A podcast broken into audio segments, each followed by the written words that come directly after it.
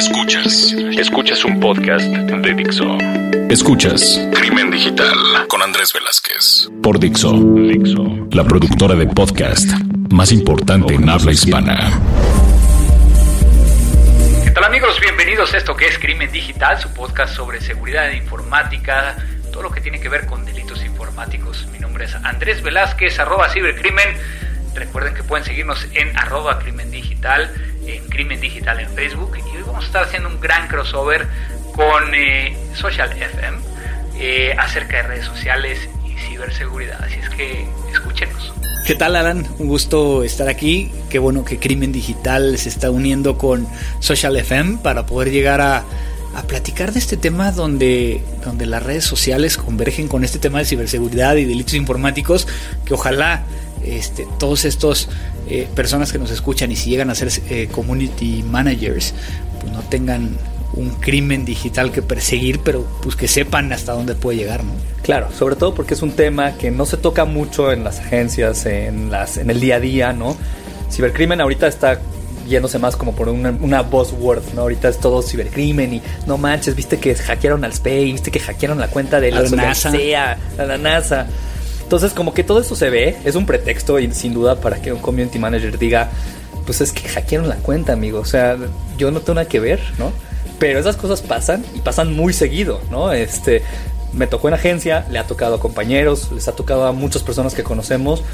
Y el tema de la seguridad es creo que de las cosas que dejan ahí en un cajón, le cierran y uh, no se acuerdan. Yo creo que el tema de ciberseguridad es, es algo que que es muy complicado, porque debería de ser, digo, hoy en día lo platicamos como un tema que debe estar vinculado al negocio, eh, pero tiene que estar vinculado a un tema educativo, tiene que estar eh, involucrado a un tema político y demás, y que lamentablemente hemos visto estos últimos años que el tema de ciberseguridad con redes sociales es cuando hiciste algo mal y que tu único pretexto puede llegar a ser es que me hackearon. Exacto, hasta ese nivel estamos. La verdad es que incluso en madurez de la industria, eh, creo que el término ciberseguridad o todo lo que implica, como que no se entiende, ¿no?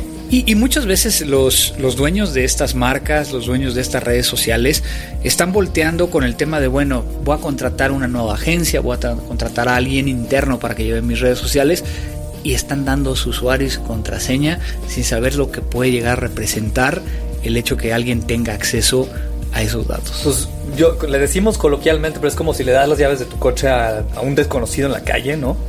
Como marca siempre le decimos, yo no estaría tan seguro en hacerlo. Ahora, muchos community managers y empresas y todo que ya están constituidas perfectamente, eh, este tema de las contraseñas y de hago el traspaso de cuentas y todo eso que sucede hoy día en la, en la operación, pues sigue estando bastante cojo. O sea, hay bastantes áreas de oportunidad en el sentido en el que casi nadie piensa en eso. Me ha tocado asesorar a algunos clientes que dicen, bueno, pues ya nos pasan las cuentas y listo, ¿no? O sea, uh -huh. nada más le cambian de nombre ya, pero hay muchas más cosas detrás de todo eso. Yo creo que hay que empezar con el tema de, de si te parece bien, de los dominios. Yo creo que ahí inicia todo.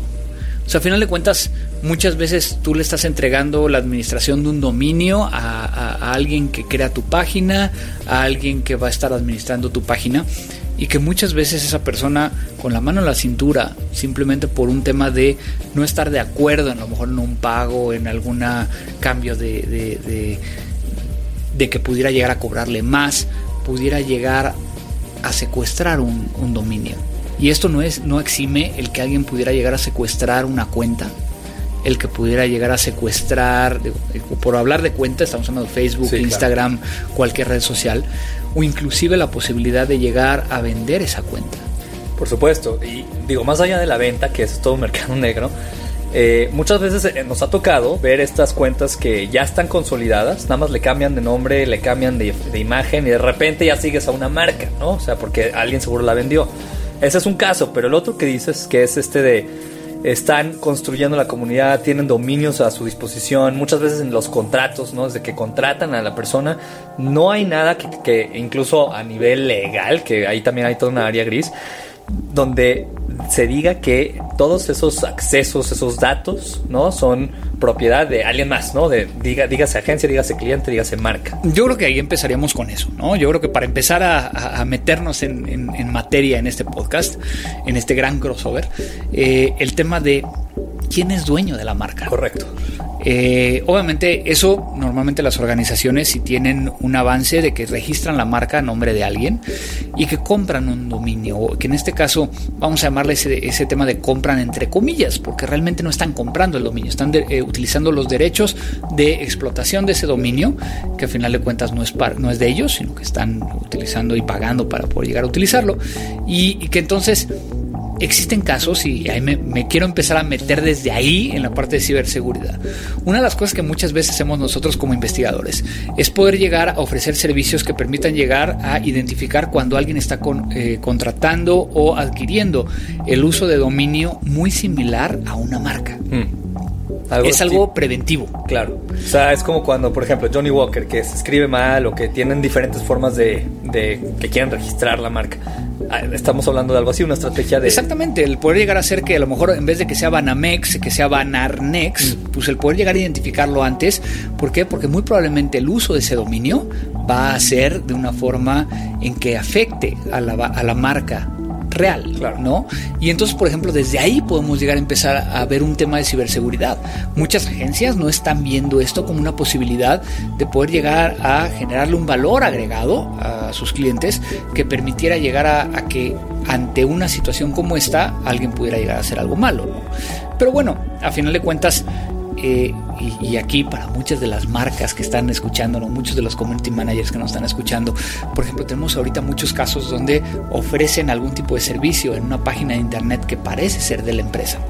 Y voy a utilizar como ejemplo, a lo mejor, Banco Patito, ¿no? Y que a lo mejor bueno, Banco Patito es bastante, bastante hostil. Eh, la, marca X, ¿no? Y la marca X es muy conocida a nivel, a nivel internacional y esa, esa empresa está vendiendo los carros que tienen la flotilla.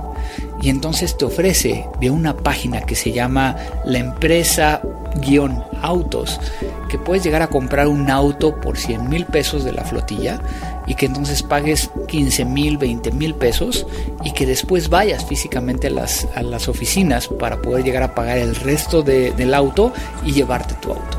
Y es un fraude porque ni siquiera tienen nada que ver con la empresa. Pero es una calca básicamente de lo que sería la página de la marca, ¿no? Pues utilizan los mismos logos, ¿no? O sea, tiene algo que dice muy, muy similar e inclusive hay veces de que hemos encontrado que utilizan redes sociales para promocionarlo o incluso campañas en Facebook. O sea, mismo logo, mismo nombre parecido, ¿no? Muy similar para poder llegar a decir, oye, estamos rematando nuestras, nuestros cautos de flotilla y que alguien pudiera llegar a caer en eso. Claro, algo, algo así, fíjate hablando de, ese tipo de, estafas, eh, una vez hablaba con mi mamá y me decía, oye, mira esta promoción de Starbucks que me llegó ahorita, que tienes café gratis y entras a hacer un quiz. Y yo como, ¿ya viste, el, ¿ya viste dónde te manda eso? ¿Ya viste que el logo ni siquiera es del mismo color? Bueno, tal vez son cosas que al, ojo no de usuario común no, se, no lo tiene ahí, ¿no? Pero muchas veces las campañas reales que, que hace la gente de, o las agencias o los community managers podrían llegar a hacer pensar que están haciendo algo como esto. Entonces yo creo que hay, hay, hay que verlo también como uno, un aprendizaje desde el punto de vista de cómo creamos estas campañas que realmente nos pueden llegar a dar un beneficio y que aquellas personas que a lo mejor ven la campaña no duden en poder llegar a participar. Y por la otra, la parte de que qué pasaría si alguien lanza una campaña alterna que no está siendo parte de la agencia o del community manager que afectara la marca. Claro. Sí, ese es un tema. Eh, por, afortunadamente, y aquí voy a ponerle un poco la cuchara, Facebook, Twitter, ya empiezan a tener mecanismos en donde uno puede empezar a decir esto, este contenido es falso, está, me está impersonificando, está violando derechos de, de marca. Eh, uno lo puede hacer. Ahora ya hay derecho a réplica que Twitter te da, ¿no? Este, oye, sabes que sí era la marca, pero se veía patito. Y también otro, otro de estos símbolos, iconos que pueden ayudar a la gente a decir, a ver, esto sí es o no. hablando de Facebook, de perfiles, la paloma azul, ¿no? Este, que vean que es un perfil verificado. Pero no es tan fácil el obtener la paloma azul. No, por eso. Pero si, si tiene la paloma azul o una paloma, porque generalmente las marcas de buen tamaño, medianas, grandes, incluso hasta chicas, generalmente tienen algo, ¿no? Y si no tienen, se ya se tardaron. Yo, yo he tenido problemas de obtener la paloma azul, entonces no voy a decir nada al y. De hecho, y de hecho no es ningún problema, porque a Facebook le hemos preguntado abiertamente, oye, ¿cómo se obtiene? ¿Qué criterios tomas en consideración? Y dicen, no, pues nosotros decidimos, vemos varios criterios. Este, ahí te echan la bola, ¿no? Claro. Entonces sí, es, eso es un tema. Pero hablando, y hablando de esto que dices de, de campañas, si ustedes dudan de alguna, por ejemplo, una página en Facebook, se encuentran un anuncio, eh, hay un recurso que se llama Ads Library. Ustedes pueden entrar a ese recurso, ver todo el histórico que hay sobre una marca o sobre una página de anuncios que han corrido. Y si ven ahí algo raro, algo que no les haga match, digo, primero, mucho ojo, o sea, ahí sí detalle fino, pero es un recurso que les damos y que Facebook pone a disposición en este caso para que el usuario pueda ver quién está corriendo la campaña y qué está diciendo, ¿no? Pero, pero ¿qué tanto te enfrentas a este tema de ciberseguridad? O sea, digo, a, a mí me cuesta hasta cierto punto trabajo el entenderlo desde la perspectiva de que muchos de los casos que nos mandan a nosotros es de, oye, es que hay un dominio que es similar, que necesitamos ver, cómo des- eh, deshabilitar, Claro. el perseguir, el, el- el iniciar un proceso legal. Eh, eh, por otro lado, tenemos el tema de se está ejecutando un fraude, ¿no? Y finalmente yo creo que esta campaña que creo que todo el mundo escuchó, por lo menos en México, esta campaña de Saba, donde te pedía subir una imagen utilizando estas toallas femeninas de una forma muy, eh, vamos a llamarle imaginativa, ¿no? Pero que afectaba los datos personales de las personas. Entonces creo que también uno de los grandes temas es el tema de datos personales en campañas. Sí, sí, sí, eso, es- eso es un lío, ¿no? ¿Pero lo entendemos? Yo creo que en general no, y no quiero asumir que la audiencia lo entienda. Hay, obviamente, si les preguntamos, ¿han ustedes leído los términos y condiciones? ¿Qué pueden hacer con datos que recaben de Facebook, de Twitter, en campañas de lead generation o incluso datos que ustedes le piden al usuario, ¿no? En una consulta.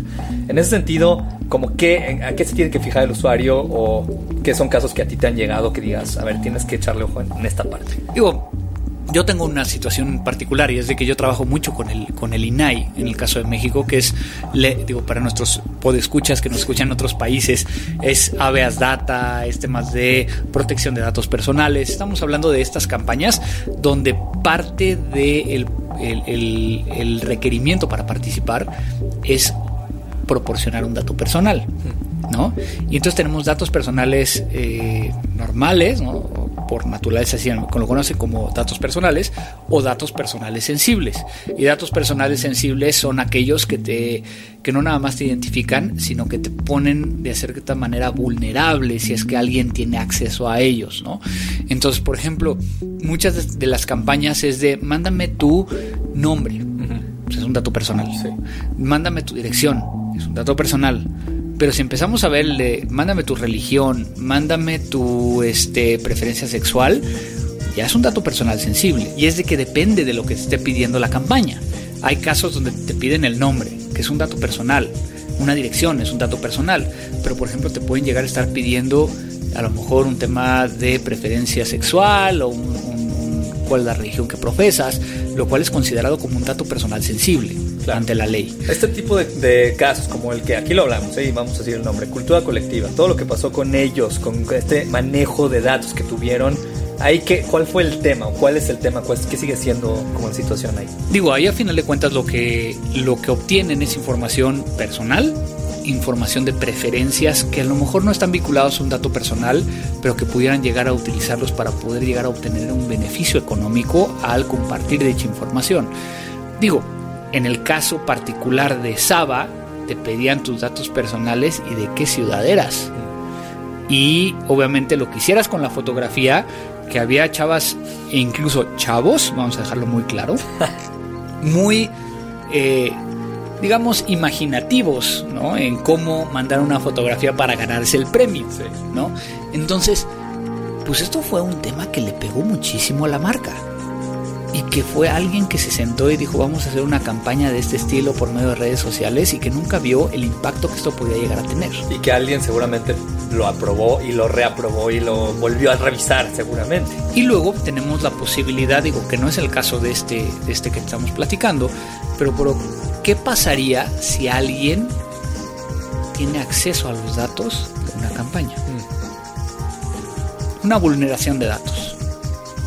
Hoy lo hemos, Lo hemos platicado, ¿no? En, Crimen Digital y para aquellos que no escuchan Crimen Digital, para que lo escuchen. El caso, tuvimos una entrevista muy buena con, eh, Bob Diachenko, que es una persona que se dedica a buscar bases de datos en línea que se encuentran sin contraseña en la nube. Y entonces encontró una base de datos que era de eh, eh, recibos de nómina, por ejemplo, y en otro caso de expedientes médicos, y que no tenía una contraseña y que cualquiera pudiera llegar a tener acceso a él. Entonces, el tema de vulneración de un dato personal puede llegar a multas que pueden llegar a ir desde 10 millones de pesos en adelante. Estamos hablando de 5 millones de dólares en adelante. O sea, te quedas a lavar los platos. El, tema es, no, la gente que incurre en este tipo de prácticas no se queda impune. O sea, si hay algo que, que legisla todo este tipo de actividad. Hay legislación en prácticamente toda América Latina, ¿no? Y sabemos que nuestros podcasts lo escuchan en toda América Latina, eh, incluso en España. Y entonces hay una responsabilidad por el hecho de cómo manejas tus datos personales. Y creo, y aquí te voy a mandar ese, ese te voy a mandar, eh, como decimos en México, este chicharrón, ¿no? Que tiene que ver con muchas veces cuando creamos una campaña no vemos la repercusión que puede llegar a tener la, el hecho de que violenten la información que se encuentra dentro de una base de datos que nosotros obtuvimos a partir de una campaña. Claro, sí, y de hecho ahí, ahí comento, y parte de lo que hemos dicho en Facebook, lo que ellos están haciendo, igual, como tú sabes, Facebook ahorita no es un, eh, no es un pilar de confianza para la gente en general, ¿no? Gracias Mark Zuckerberg por ir al, al Congreso y poner esa cara de no dice nada. Sí. Eh, ellos lo que están haciendo mucho es están poniendo políticas más estrictas en el sentido en el que toda la información que tú uses eh, y sobre todo en Europa, en Europa los tienen contra la pared. Ahí sí les dicen, sabes que aquí si no cumples con esto y si no se ve así, ni lo metas, ¿no? Pero acá en la TAM todavía estamos como muy abiertos. Ellos lo que dicen es, tienes que tú garantizar que tú sacaste sus datos del usuario y que te los dio voluntariamente. Si no, te pueden cancelar la cuenta, te pueden cerrar, te pueden poner bloqueos. Yo no me he enterado de algún caso que haya sucedido eso, pero también siento, o sea, bueno, mi percepción es que versus una Europa que sí tiene una regulación mucho más fuerte y que incluso el mismo Mark Zuckerberg ni quiso pararse por, por Reino Unido. Eh, aquí siento que todavía hasta los invitan a cablear el país, entonces pues ellos evidentemente van a decir tenemos una carta libre, abierta aquí de hacer lo que queramos y podemos pasarnos, así como la legislación de cada país y lo que les pidan de datos en, el sentido de posesión y todo, eh, como esté en el país. O sea, si vemos áreas grises igual y no las atacamos. Yo creo que sí, pero, pero a mí me gustaría entender un poquito y a lo mejor para, para mis podescuchas, ¿no? Y que también les sirvan a tus podescuchas.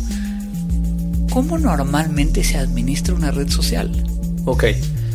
Eh, lo vemos desde el lado agencias, del lado freelance, como sea. Mira, cuando eres. Hay, hay varios esquemas, ¿no? Primero veamos. Está el lado de outsourcing y está el lado de in-house. En el lado de in-house, que es una tendencia que cada vez se está haciendo más en, dentro de la marca y tener el equipo, ellos llevan su equipo, ellos lo conforman, ellos entrenan a la gente internamente, sobre todo cuando son bancos, aerolíneas y eso me parece que es mucho más relevante y tiene sentido que estén ahí.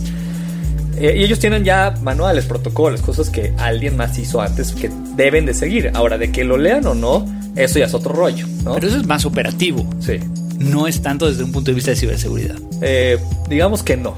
Pero a lo que te refieres, ¿cómo lo llevan en el sentido de acceso a cuentas y así? Correcto, porque al final de cuentas tú estás compartiendo una contraseña. Correcto. Y, muchas veces el correo electrónico al cual está vinculado puede llegar a ser un, un correo de la organización. Así es en el caso de Facebook sabemos que es una cuenta a la cual vinculas a los administradores, ¿no? Sí. Eh, tienes herramientas automatizadas, Buffer, IFTTT, este, TweetDeck, este, la que tú quieras. Sí. Y no siento que haya un control de la cuenta. En cuestión de controles, mucho de lo que nosotros recomendamos siempre, sea agencia, sea una persona independiente, es y lo ponemos como en la mesa, Business Manager en Facebook. Business Manager es un gestionador de cuentas, de cuentas de anunciante, de cuentas de persona y de, catálogos de productos, donde tú puedes tener toda la información, tu marca, o sea, tú, tú como persona marca manejas ese, ese Business Manager. De tal manera que no tengas que crear un perfil falso, un perfil X, eh, perfil agencia arroba pato, para que todo esto, por un lado, se centralice, el control lo tenga una persona, eh, evidentemente, si ya nos empezamos a hablar de llaves y de otras cosas, no hay. O sea, es un acceso que si, alguien se lo roban o se filtra, pues tiene el acceso a toda la empresa. Pero esa es la manera hasta ahora más segura de tener ahí la información en cuanto a Facebook, en cuanto a Twitter y en cuanto a otros canales que se conectan como esto, como dices bien en Buffer, Twitter, que estas herramientas. A mí no me parece tan seguro, sobre todo cuando se está trabajando en colaboración de agencias de está la PR, está la creativa, está el que, el que hace los anuncios, está, se meten tantas manos que realmente pierdes control. Y muchas veces cuando mencionas este concepto business manager a las marcas, ni saben de qué, de qué estamos hablando, ¿no?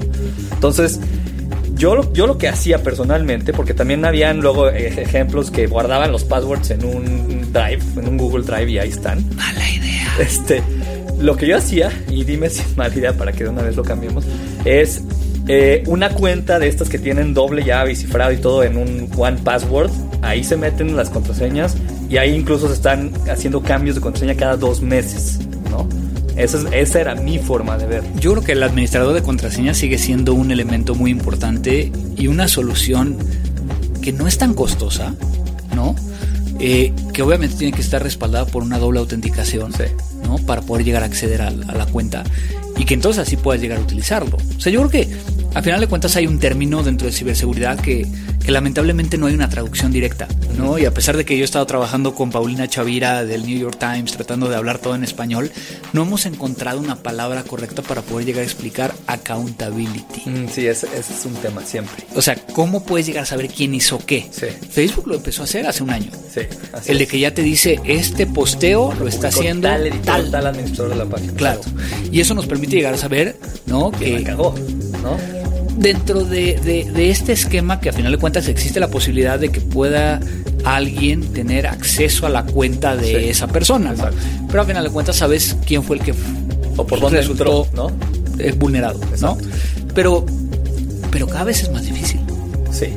Porque tenemos cada vez más redes sociales. Sí, sí lo es. Y tenemos cada vez más contenido que estamos subiendo y que digo, no, me, no nos hemos metido todavía en el tema de derechos de autor sobre videos y todo ese tema, que al final de cuentas cae en ciberseguridad desde la perspectiva de estás incumpliendo una ley en medios digitales, ¿no?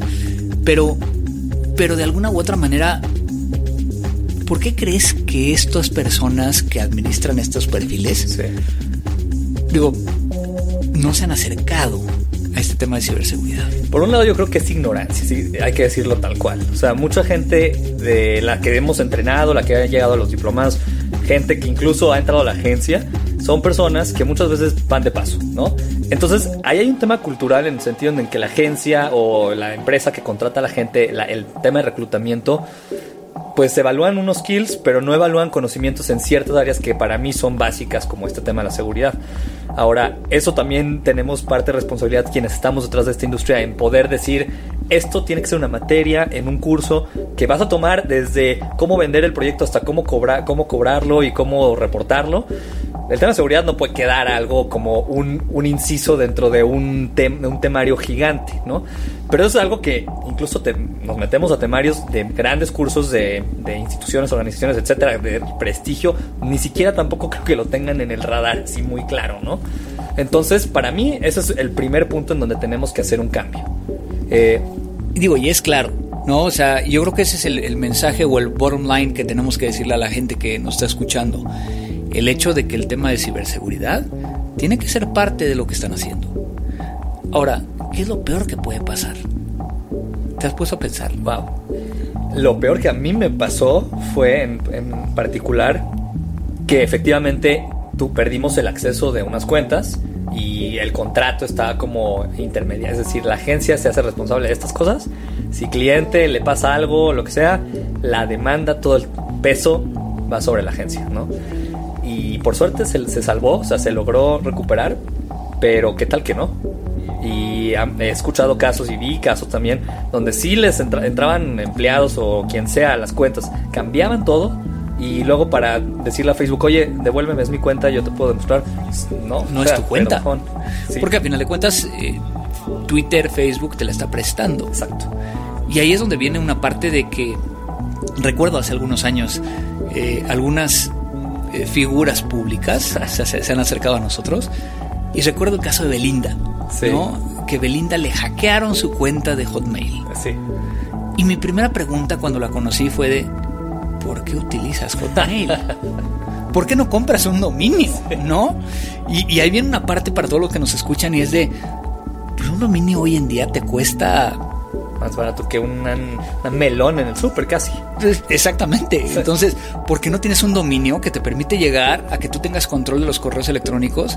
Que a lo mejor contratas un, un, hosting que te cuesta también, no sé, mil pesos al año. Sí, o sea, el costo, pues el costo de tenerlo es mucho menor a cualquier riesgo que podrías tener de no tenerlo. Y claro, y entonces, por ejemplo, en este caso, eh, y, perdón que balconea Belinda, y, y si hay algún problema me puedes llamar de nuevo. Ya, ya lo escucharon. Este, era el tema de, ahí es donde ella, pues veía todas sus transacciones, todas sus contrataciones en un correo de Hotmail.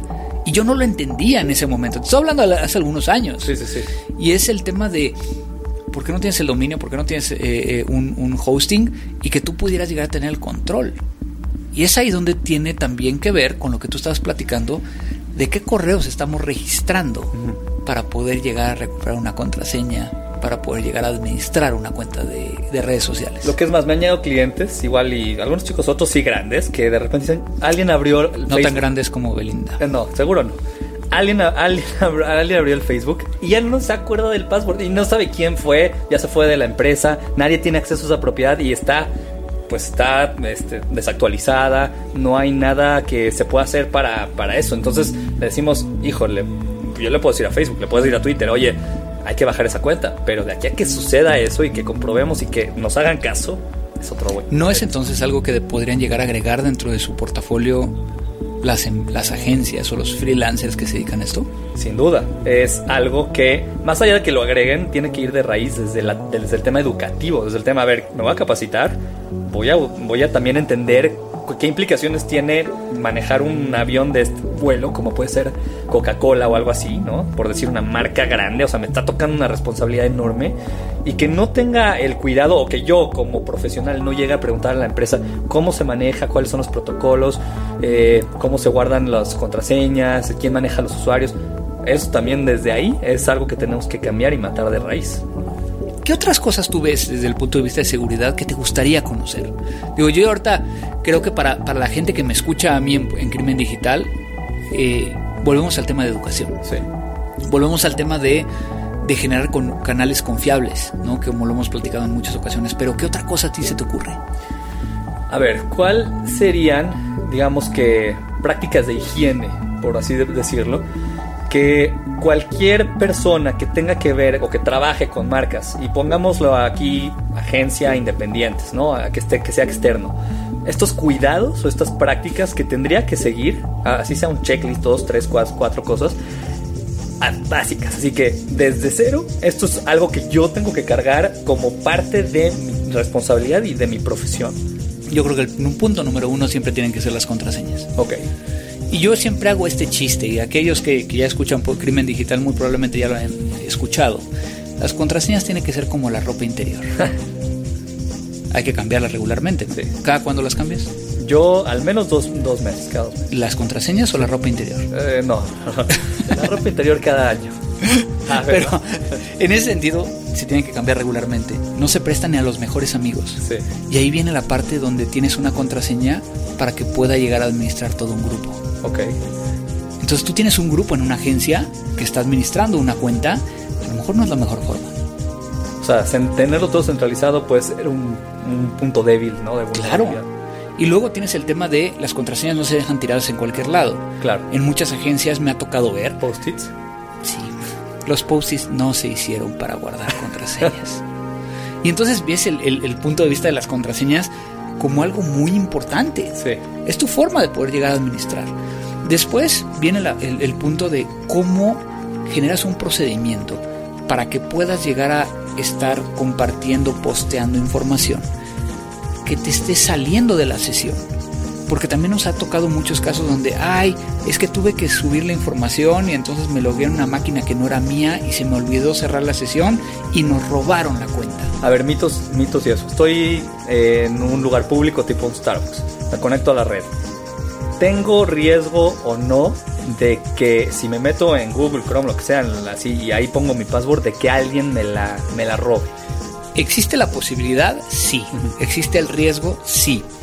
¿Qué tan probable es? Es bajo tendría hoy por hoy con las herramientas que existen, todo Twitter viaja por HTTPS, es decir que es un protocolo que nosotros conocemos como SSL y que en el caso de los teléfonos celulares puede llegar a ser TLS. Y en ese caso toda la información está siendo cifrada entre tu teléfono hasta el destino. La probabilidad de que alguien vea el contenido que está intercambiando en ese momento es, es vago, ¿no? es bajo. Sin embargo, puede llegar a ser que cuando tú estás queriendo entrar a Twitter te va a decir o te va a marcar como un tema de no reconozco el certificado, ¿quiere continuar? Y me ha tocado ver gente que le pone sí. Y eso significa que puede llegar a ver alguien en el medio que esté viendo toda tu comunicación. Y es ahí donde perdemos esas contraseñas. Claro. Mis recomendaciones, no naveguen en redes que no son confiables. no te conectes al Starbucks. A ver, en este caso sería igual mejor hacer tethering de datos de tu teléfono. Claro, mil veces. Okay porque ahí no puede, o sea, la probabilidad de que alguien esté en el medio es mucho más baja. Claro. Y eso, obviamente, para, para los, los podcasteros de, crimen digital, pues es cuando accedes a tu VPN o accedes a tu red local, ¿no? Para, para la gente de Social FM, pues obviamente vean cuál es el riesgo de estar navegando en una red que no es confiable. Porque al final de cuentas lo tienen que hacer. En algún momento es de, ay, es que me pidieron que, ay, es me que... agarraron ahí en de algo, ¿no? O acabo de ver algo que, vale la pena el que, el que lo puede llegar a compartir con alguien más. Se cayó Belinda y tengo que reportar, hacer un meme. Ya dejamos a Belinda en paz, pero puede llegar a ser algún otro tema. Pero efectivamente, el, cómo me conecto, okay. que puede ser un riesgo para todos. Ahora, eh, ahí estamos hablando de lugares públicos. En la agencia, que supone que tiene una red, digamos, cerrada ¿Qué, tipo, qué, digamos, alguien que maneja una agencia debería considerar para que su red, o al menos como eso que le dé acceso a sus empleados, communities, que tengan este tipo de, información en el tránsito, eh, les, daría? Yo creo que últimamente nos han contactado un par de agencias precisamente para poder llegar a entender este tema de seguridad. ¿Por qué?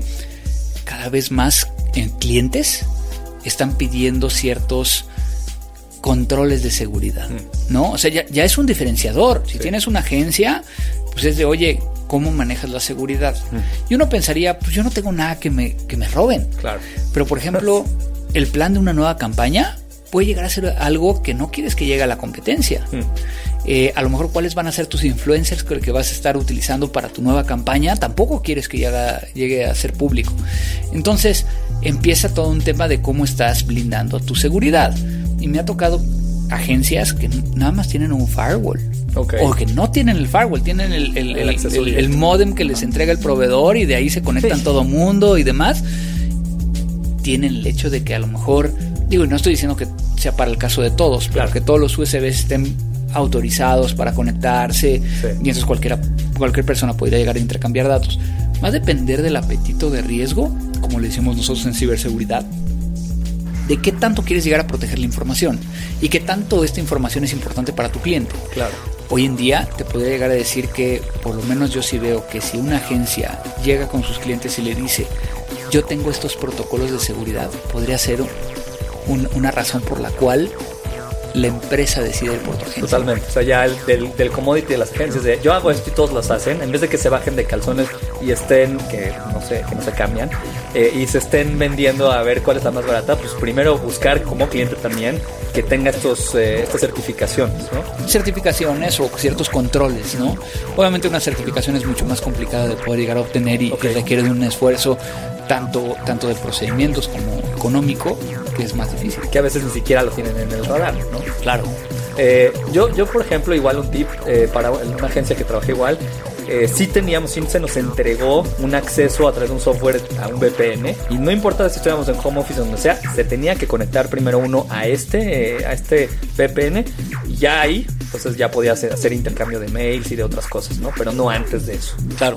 y son, son esas, esos controles que pueden llegar a darle más valor. Claro. Entonces, bueno, pues hay, hay mucho, mucho para seguir aventando. Eh, ¿Cuáles serían, digamos, que las primeras conclusiones? Porque espero que este crossover se extienda, así como Yo espero la serie de MCU que está por ahí. Traemos, traemos el tema también de Facebook y el gobierno federal y que si Facebook iba a tener. Digo, hay muchas cosas que se pueden llegar a hablar en ciberseguridad, en, en temas que convergen entre estos dos podcasts. Eh, pero, pero yo creo que concluyendo un poquito es el tema de ciberseguridad no es algo que sea tan lejano a nosotros. Es utilizar el sentido común digital. Si no lo haces en la vida, no lo hagas en un medio digital. Y eso, y eso que tú ponías en un tuit hace poco, ¿no? Que eh, al final las plataformas no son malas. No es como que alguien, la plataforma se volvió loca y me puso un tuit y ahora vean, estoy destruido. Sino es la gente quien le da el uso a esas plataformas. Al final, pues pueden ser malas o buenas, ¿no? Pero depende mucho de quién esté detrás de eso. Y, y últimamente lo he estado viendo desde el punto de vista legislativo los senadores y diputados de diferentes países están tratando de castigar el medio, mm. es decir, castigar el Internet. De hecho, en Canadá había algo así, ¿no? Que, que, querían proponer. Cuando realmente lo que tienes que castigar es la conducta sí. sobre un medio que puede ser en la vida real o en un medio digital. El que yo te cometa un fraude en la vida real, pues debería ser penado igual en, cuando lo hago por medio de un medio digital. No es realmente que el Internet sea malo o que las redes sean malas Vamos a ponerle ahí un pin y esto da para muchos otros episodios, otros rounds. Así es de que si les gustó este primer ejercicio, este gran crossover que Dixo jamás ha visto en su vida, eh, prepárense porque van a haber todavía más interacciones en donde este programa se va a convertir en uno solo y igual en unas invitamos a más gente ahí que venga. U otros podcasts, ¿no? o sea, siempre podemos platicar de películas o de otros de otros temas que tienen que hasta que lleguemos a campañas integradas con seguridad, social, este cine, entretenimiento, música y bueno, el cielo es el límite. Y ha sido un gran podcast de este crossover eh, aquí con Crimen Digital y Social FM. Así es que no me queda más que agradecerles. Gusto haber platicado con Alan. Y no nada más lo hicimos ahorita, sino estuvimos platicando horas antes en una comidita con unos buenos mezcales. Eh, pero no me queda más que decir que esto fue Crimen Digital. Dixo presentó Crimen Digital con Andrés Velázquez.